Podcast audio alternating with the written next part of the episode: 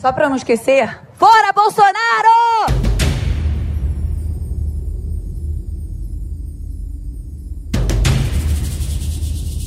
Atletas podem ou não se manifestar politicamente durante eventos esportivos? Essa pergunta veio à tona após a jogadora de vôlei de praia Carol Solberg dar esse grito que ouvimos no começo do podcast. O ato aconteceu após a premiação pela conquista da medalha de bronze na primeira etapa da temporada do Circuito Brasileiro no dia 20 de setembro. A Confederação Brasileira de Vôlei se posicionou repudiando a atitude da jogadora, assim como a Comissão de Atletas do Vôlei.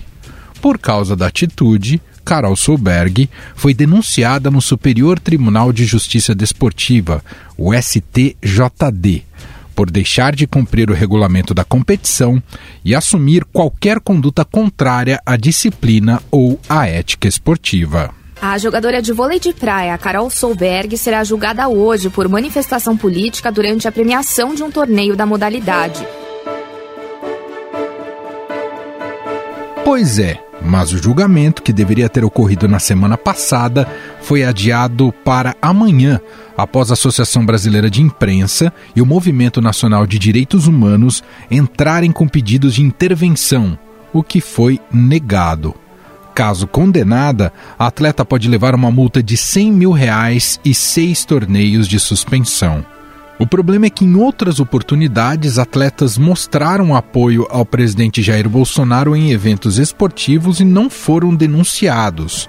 Os dois episódios mais conhecidos são as declarações de jogador de futebol Felipe Melo, do Palmeiras. Esse gol vai para o nosso futuro presidente Bolsonaro. E o número 17, feito com as mãos pelos jogadores de vôlei de praia Wallace e Maurício Souza, em partida da seleção brasileira.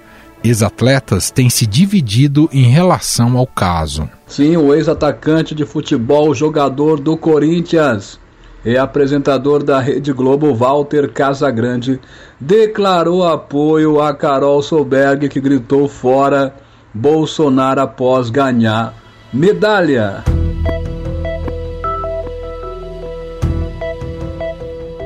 Outro ídolo do timão, Marcelinho Carioca, tem uma opinião diferente. Eu quero aqui manifestar minha indignação. Poxa, pela segunda vez, a Globo é usada por desportistas para atacarem o nosso presidente da República. Isso é inadmissível.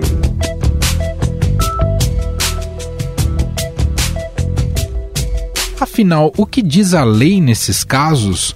O ato da Carol Solberg pode render punição para atleta?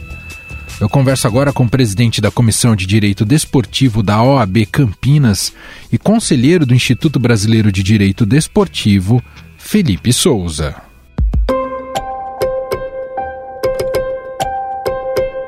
Tudo bem, doutor? Obrigado por nos atender. Tudo bem, Emanuel. Eu que agradeço o convite e a oportunidade de contribuir com o Estadão. Doutor, esse tipo de, de, de manifestação, a, a, legislação desportiva garante o direito uh, dos atletas a fazer esse tipo de manifestação, sim ou não, doutor? Essa sua pergunta e esse recorte, na verdade, que você faz na sua pergunta é essencial para como premissa para analisarmos o caso. É, é, um caso que tem muita repercussão, como você bem disse, envolve uma questão política, envolve o presidente da República, é, enfim, o momento histórico que nós vivemos é, traz muitos desses embates, mas nós precisamos aqui tirar um pouco da paixão e não deixar que ela obscureça a razão temos que olhar para as questões jurídicas.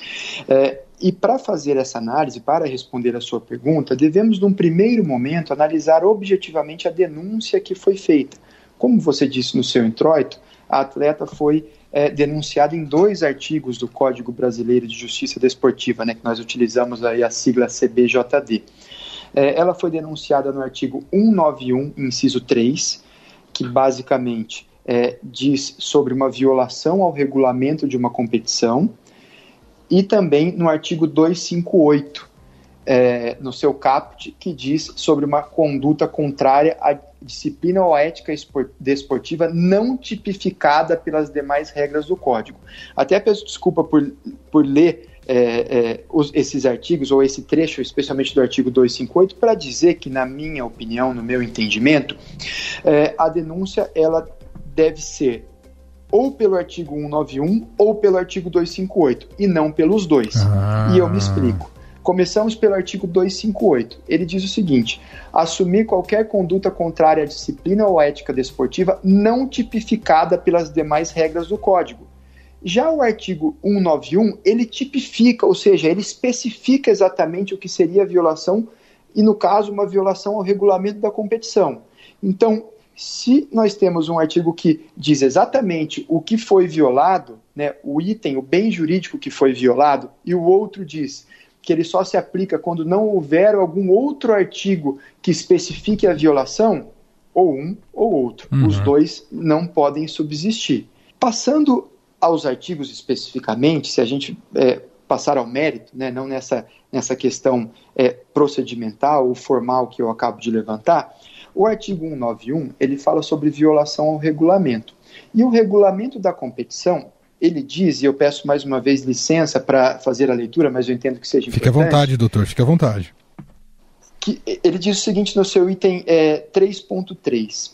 O jogador se compromete a não divulgar, através dos meios de comunicação, sua opinião pessoal ou informação que reflita críticas ou que possa, direta ou indiretamente, prejudicar ou denegrir a imagem da CBV e ou os patrocinadores e parceiros comerciais da competição ou das competições.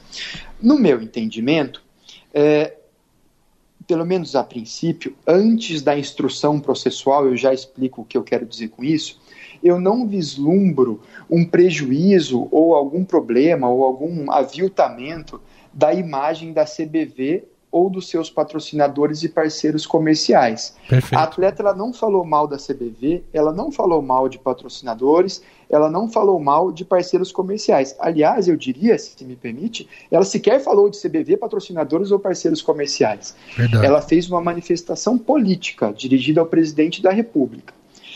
Então, por esse ponto, lendo o regulamento da competição e pensando ainda numa outra regra do CBJD, que diz que a conduta ela deve ser típica, ela deve ser específica, existe um princípio chamado tipicidade desportiva, não me parece, eu entendo, na verdade, que a atleta não violou esse artigo. Ela não, ela não é, é, praticou alguma das condutas previstas ou proibidas por esse artigo. Por essa razão, eu entendo que ela não violou o regulamento da competição e por isso ela deveria ser absolvida. Aliás, há um ponto muito interessante. Existe uma outra regra do código que diz que quando a procuradoria, e a procuradoria nesse caso é a responsável por essa denúncia, ela que deu início ao processo, a esse processo que está sendo discutido, quando ela faz uma denúncia, ela tem o ônus da prova. O que é o ônus da prova? É o dever, é a obrigação de comprovar aquilo que ela está dizendo, de comprovar aquilo que ela está alegando, para que então possa se ter a punição.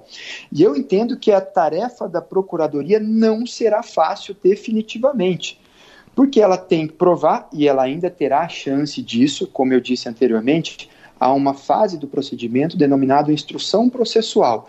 Instrução, você produz as provas. Todas as partes pode, de um processo podem produzir as suas provas. E no caso, a, Procuradoria ela não só pode, como ela deve, porque o dever de produzir prova é dela, para que uhum. se tenha punição. Então ela vai ter a chance, e no meu entendimento não será fácil, mas de comprovar que aquilo que foi dito pela Carol é, prejudicou ou denegriu a imagem da CBV, patrocinadores ou parceiros comerciais. Doutor, eh, já em entrevistas, um dos defensores da Carol Solberg, que é o, o, inclusive o presidente da OAB, né, o doutor Felipe Santa Cruz, ele disse também que vai recorrer nessa defesa à questão da liberdade de expressão. Como é que entra nesse julgamento esse, esse conceito tão importante que está na Constituição? Isso é um argumento também que pode ser definidor no resultado do processo? Olha, honestamente, é, por não existir, na minha opinião, uma violação ao regulamento, nós não precisamos nem chegar nessa discussão da liberdade de expressão, tá? Embora ela seja, obviamente, é, relevante e, e, importante, na verdade, um, um, pilar fundamental do nosso Estado democrático de direito, ou da construção da nossa nação. Não tem dúvida alguma que esse é um princípio, é, é um princípio, uma garantia fundamental. Por outro lado, devemos dizer também que se é, o entendimento for no sentido do meu entendimento que eu estou externando sim, aqui sim. nessa nossa conversa, é, de que não há uma violação ao regulamento, ainda assim poderia a Procuradoria ou os auditores aplicarem a penalidade pelo artigo 258, que nós já falamos também, que seriam aquelas tais condutas contrárias à disciplina ou à ética desportiva não tipificadas pelas demais regras do CBJD. Nessa discussão, a liberdade de expressão provavelmente teria um, espaço mais relevante e teria mais peso para se defender é, para se confrontar, na verdade, uhum. o que seria uma disciplina e ética desportiva diante da liberdade de expressão. Aliás, é, eu, eu, honestamente também acho que não é muito fácil a tarefa de é, enquadrar uh, uma conduta contrária à disciplina e ética desportiva, porque a gente está tá limitando a, a, ética desportiva, né? É, então, dentro do, dentro do jogo, de uma competição, talvez tenha que ter um esforço interpretativo para dizer que essa manifestação ali depois do jogo, embora ainda no ambiente da partida, obviamente, isso não se nega, uhum. mas que ela seja contrária à disciplina ética desportiva. Só para a gente fechar, doutor, queria que você explicasse para o nosso ouvinte a dinâmica desse julgamento. A, a, a, imagino que a gente, o público, eu também, a gente tem mais intimidade com, por exemplo, um, um, um STF, sabe como é que como as coisas funcionam, até julgamento na esfera civil, enfim. Uh, no caso do STJD, como é que funciona o julgamento? São quantos auditores, quantos votam, quem toma a decisão? É um juiz só? Como é que funciona, doutor? Legal, legal, excelente pergunta. O processo disciplinar desportivo ele tem uma dinâmica que é muito legal, é muito jóia. A gente que atua, que tem contato com isso, que atua na área desportiva, a gente gosta muito da justiça desportiva, né? É, a justiça desportiva é um, é um processo célere, né? ele é mais rápido, é, ele tem o princípio da oralidade, então você tem é, na sessão de julgamento a defesa oral, a manifestação da procuradoria, os votos, enfim, é uma dinâmica muito legal. Mas falando especificamente dela, vai ter abertura do julgamento, né?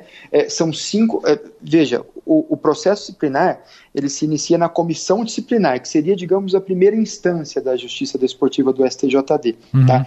Essa comissão disciplinar ela tem cinco auditores. Tá? Na mesma sessão estará presente a procuradoria, que é quem fez a denúncia, né? Quem acusa o papel do acusador, e teremos também a defesa. É, nessa a sessão será aberta, é, será feito um relatório do processo, a procuradoria terá a palavra, a defesa terá a palavra, as provas podem é, ser produzidas naquele momento, a atleta ouvida, a procuradoria pode trazer é, alguma testemunha que ela entender relevante para o caso. Depois desse, de, dessa da manifestação, né, ou melhor, da produção de provas, da manifestação de procuradoria, procuradoria de defesa, passam-se aos votos. Então, esses cinco auditores, né, iniciando pelo relator designado, ele vai, é, eles proferirão os seus votos e, e os votos são contabilizados para chegar ao resultado. Entendi. É essa a dinâmica do, do procedimento. Nós ouvimos o presidente da Comissão de Direito Desportivo da OAB Campinas e conselheiro do Instituto Brasileiro do Direito Desportivo, doutor Felipe Souza, gentilmente aqui batendo um papo com a nossa reportagem. Muito obrigado, viu, doutor? Eu agradeço o convite, uma honra participar com vocês e fico sempre à disposição.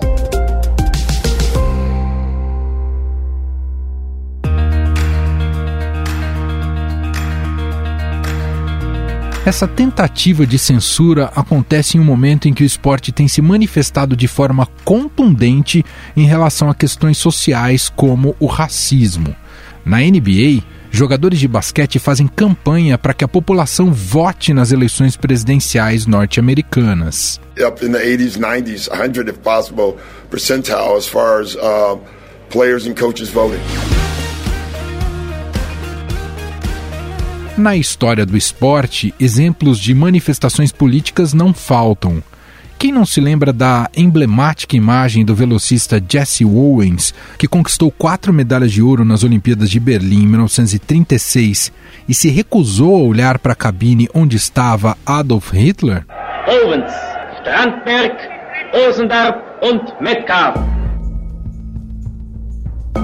Nos Jogos da Cidade do México, em 1968, os americanos Tommy Smith, medalha de ouro, e John Carlos, de bronze, subiram ao pódio descalços, com a cabeça baixa, e ergueram o punho fechado contra a discriminação nos Estados Unidos. And then stood on the victory platform with bowed heads, wearing black socks and gloves in a racial protest. Em 1967, logo após conquistar o cinturão de pesos pesados, o pugilista americano Cassius Clay, ou Muhammad Ali, se recusou a defender os Estados Unidos na Guerra do Vietnã por motivos religiosos. Ele perdeu o cinturão, foi multado em 10 mil dólares e punido com cinco anos de prisão.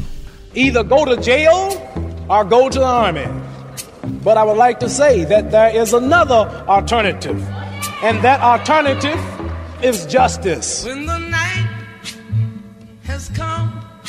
No Brasil, na década de 80, em meio ao processo de reabertura política do Brasil, jogadores do Corinthians lideraram um movimento de gestão autônoma da equipe. Era a Democracia Corintiana, que deu grande destaque a nomes como Sócrates, Casagrande e Vladimir. A gente tinha a democracia dentro da gente, já, né?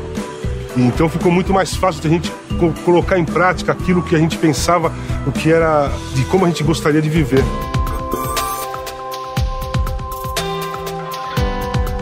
Vamos repetir a pergunta feita no começo desse podcast. Atletas podem ou não se manifestar politicamente durante eventos esportivos? Quem nos ajuda também com essa análise é o editor de esportes do Estadão, Robson Morelli. Tudo bem, Morelli? Olá, Gris, olá, amigos. Tudo bem, sim. Bom, Morelli, os atletas, eles têm direito à manifestação política? Qual é a sua opinião em relação a isso?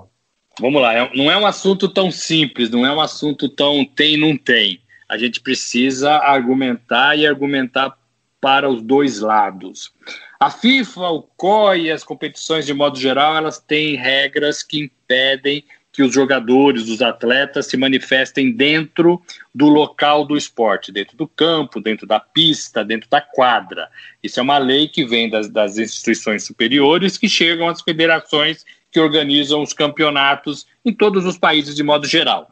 Isso é uma coisa. A outra coisa é você ter um mundo em transformação, um mundo que pede a participação de pessoas de destaque na sociedade, em todas as áreas, inclusive na área esportiva, é, para que se engajem em determinados assuntos, em determinados temas é, é, bacanas. Estou é, falando, por exemplo, do racismo, contra o racismo, do que aconteceu no basquete dos Estados Unidos é, com a violência contra negros, é, são assuntos que não dá para você falar, não, não dá para você participar, você está proibido de participar porque você é atleta. A gente aqui no Brasil cobra cada vez mais esse envolvimento dos nossos principais jogadores. Isso é uma coisa e parece muito claro para mim, é, é, esse tipo de manifestação, isso é positivo.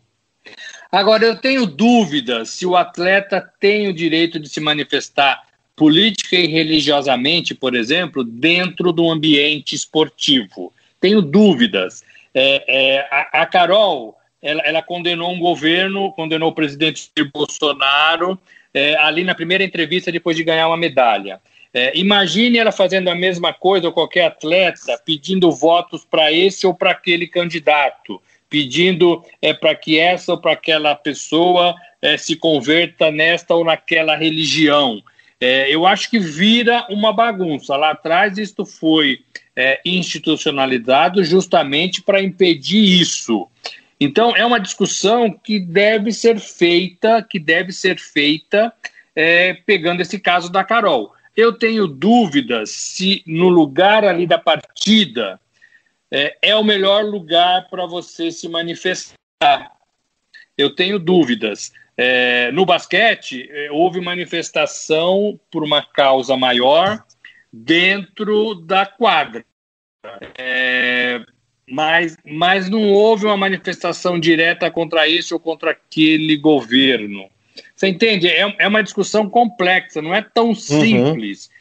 porque eu temo que vire bagunça. E para os dois lados, contra e a favor, sabe? Contra e a favor. É, fora Bolsonaro, mas viva Bolsonaro, né? É, e, e, se isso for liberado de certa forma, é, a la como dizem os franceses, é, pode virar bagunça. É, então eu acho que tem que ter um freio aí, talvez. O que não quer dizer que, que não deva existir a manifestação dos esportistas em qualquer outro lugar, nas redes sociais, em passeatas, é, é, é, é em, em qualquer lugar que ele queira se manifestar em público. E acho até que deve se manifestar por causas maiores, como a briga contra o racismo, contra o preconceito, é, todo esse tipo de coisa. Perfeito. É talvez, Morelli, é, esse caso tenha ganhado essa proporção toda, é, porque muita gente começou a buscar algumas referências antigas em que atletas não foram punidos ou pelo menos denunciados também é, no STJD. Vamos lembrar aqui do Felipe Melo, quando ele dedicou um gol ao então candidato Jair Bolsonaro. Nós tivemos também o caso do, do Wallace, jogador de vôlei, que depois de uma partida da seleção brasileira fez o 17 com a mão, que era o número de Jair Bolsonaro. E nesses dois casos não houve qualquer tipo de denúncia a esses atletas. É, o, o problema aí é de quem denuncia, Morelli, tá, tá, tá tendo um dois pesos, duas medidas? É um pouco o aí do, da, da, da justiça, né? É igual que a gente sofre no futebol, né? O VAR às vezes olha, não vê e não denuncia. É, não pode, você entende? É, agora, eu sou muito a favor da, da liberdade de manifestação. É, é, mas a regra não, não, não, diz isso. A regra diz que no ambiente de, de esportes é, é você não pode se manifestar. É, é, ou, ou, libera, ou todo mundo tem que ir para o banco do réu, do, dos réus. Concorda comigo? Porque você falar uhum. fora Bolsonaro é a mesma coisa que você mostrar o número do candidato que você quer que, que, que, que seja eleito. Agora, o, o, o que eu temo, o que eu temo é que o esporte vire palanque. Né? É isso que eu temo. É, é, eu acho que causas maiores são causas maiores. Você, você lutar, você se manifestar contra o preconceito racial, o racista, é, a injúria racial, é, é uma coisa que não dá para você ir contra, nem, nem instituição, né? Contra a violência contra negros, você não pode ir contra isso, jamais, né? Ou qualquer outra violência ou, ou discriminação por gênero. Eu acho que o mundo está mudando nesse sentido. Então, eu acho que as instituições é, talvez tenham que derrubar essa regra que não pode se manifestar. Tem que pôr lá a camisa, quando acabar o jogo, eu tiro a minha camisa e mostro lá. Sou contra é, é, o, o, o, racismo, sou contra a discriminação por gênero. Eu acho que isso é legal. Eu acho que o mundo é isso. Né? É, é, agora, eu não sei em relação à, campanha política, você entende? Uhum. Sim, sim. E a gente está entrando numa campanha política, né? A gente está entrando no Brasil aqui é, numa eleição. Então, assim, já pensou se todo mundo, cada um for no seu candidato e, e levantar? Eu acho que vira bagunça. Eu acho que vira bagunça. Agora, é, é eu, eu sou sempre a favor da manifestação. Agora, também na manifestação tem que valer para todos ou não valer para ninguém. É isso que eu falo que o mundo está mudando e a gente tem que perceber isso. Inclusive nas nossas claro. leis, algumas muito velhas, né? Bom, este Robson Morelli, editor de esportes do Estadão. Morelli, mais uma vez, muito obrigado. Um grande abraço para você. Gente, um abraço a todos. Estadão Notícias. Estadão Notícias desta segunda-feira vai ficando por aqui. Contou com a apresentação minha, Emanuel Bonfim produção de Gustavo Lopes e montagem de Moacir Biasi. Diretor de jornalismo do Grupo Estado é João Fábio Caminuto. O nosso e-mail podcast@estadão.com. Um abraço para você e até mais. Estadão Notícias.